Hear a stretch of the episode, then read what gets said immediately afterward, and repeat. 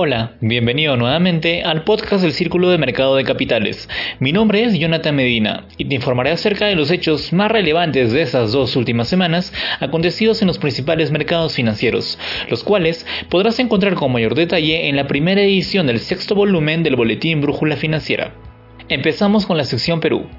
El presidente Francisco Sagasti anunció que se vienen concretando las negociaciones para la adquisición de vacunas de Sinopharm, China y AstraZeneca del Reino Unido.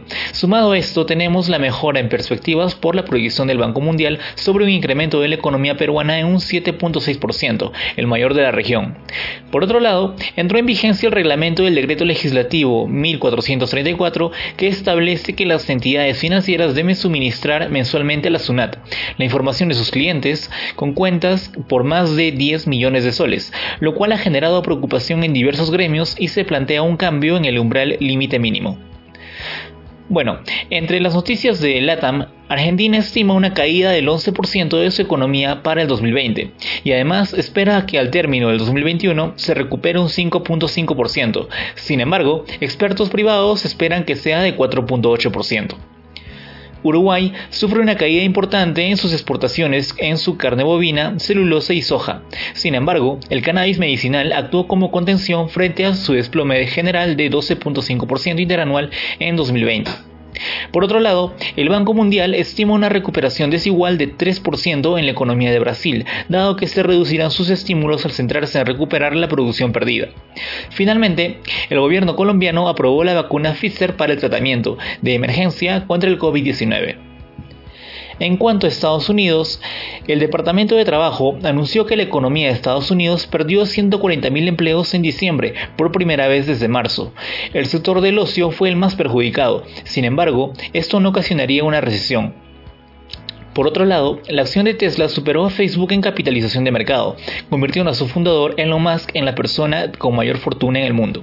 Y sobre la situación política de Estados Unidos, hoy los miembros demócratas de la Cámara de Representantes presentarán artículos formales de juicio político para que Trump sea destituido de su cargo antes del 20 de enero.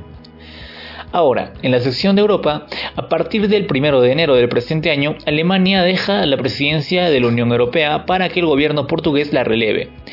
En Reino Unido, el reciente establecimiento Brexit coloca una nueva situación a los británicos y europeos, comenzando con el fin de la libertad de movimiento hasta la posible dificultad de fluidez de compra de bienes, esto debido al cambio en tarifas.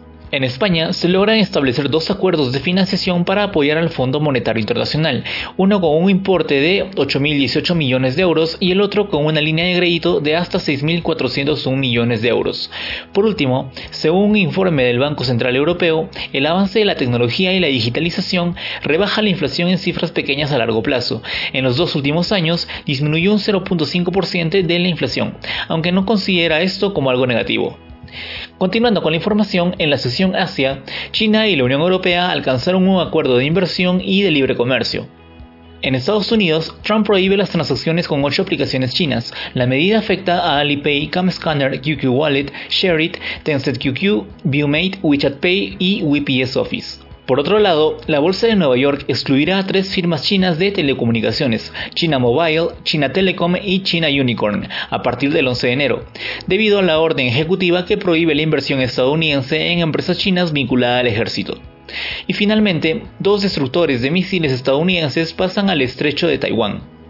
Continuando con la siguiente sección en commodities, ante la ola de frío que azota al país asiático, la demanda de energía se incrementa considerablemente, ocasionando un incremento sustancial de los precios del GNL, los cuales alcanzaron un récord.